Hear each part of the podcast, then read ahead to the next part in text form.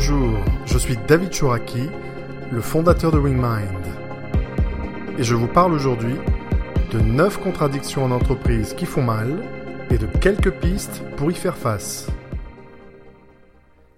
Les contradictions en entreprise sont omniprésentes et elles sont exaspérantes pour les équipes. Ces contradictions ont tendance à épuiser les collaborateurs les plus engagés, à créer des comportements contre-productifs, voire toxiques, et à désengager. Elles sont vécues à tous les niveaux de l'entreprise.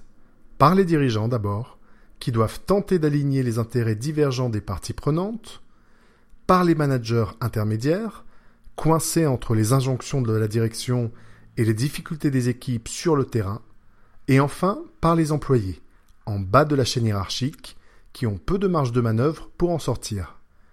Quelles sont les contradictions les plus répandues dans les entreprises et que peuvent faire les dirigeants pour y faire face Voici neuf contradictions fréquentes vécues par les équipes en entreprise. Contradiction numéro 1. Faites ce que vos managers vous disent de faire, même s'ils font le contraire. Comment adhérer à une consigne si celui qui vous la donne ne l'applique pas lui-même? Ce décalage crée un malaise et de la défiance, et bien souvent les managers n'en ont même pas conscience. Contradiction numéro 2. Atteignez vos objectifs sans en avoir les moyens. Des objectifs inatteignables sont très frustrants. Les moyens nécessaires peuvent être du temps, des ressources humaines ou matérielles, mais aussi de l'information ou des compétences. Contradiction numéro 3.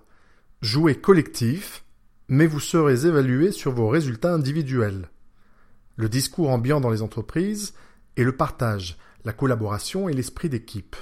Mais les collaborateurs sont souvent récompensés sur leurs objectifs individuels. Ils ont peu de temps à consacrer à leurs collègues et les moments collectifs de rencontre et d'échange sont peu fréquents. Contradiction numéro 4. Soyez productif, faites vite et beaucoup, mais fournissez un travail d'une qualité irréprochable. Vite et bien. Vouloir le beurre et l'argent du beurre est un leurre. Perfectionnisme et productivité optimale ne vont pas facilement ensemble. Poursuivre les deux en même temps provoque stress et frustration. Contradiction numéro 5. Travaillez sur des projets transverses, mais remplissez également vos missions opérationnelles courantes.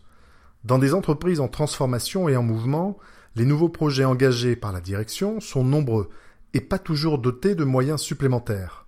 Ces nouveaux projets provoquent donc une surcharge de travail pour les équipes qui doivent les mettre en œuvre en plus de leur activité courante.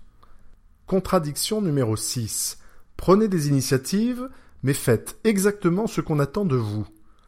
On promeut parfois dans les entreprises l'autonomie et la prise d'initiative, mais sans que les moyens de cette autonomie ne soient donnés, sans délégation véritable, en contrôlant de très près ce qui est fait et en ayant en réalité des attentes très précises sur le résultat attendu.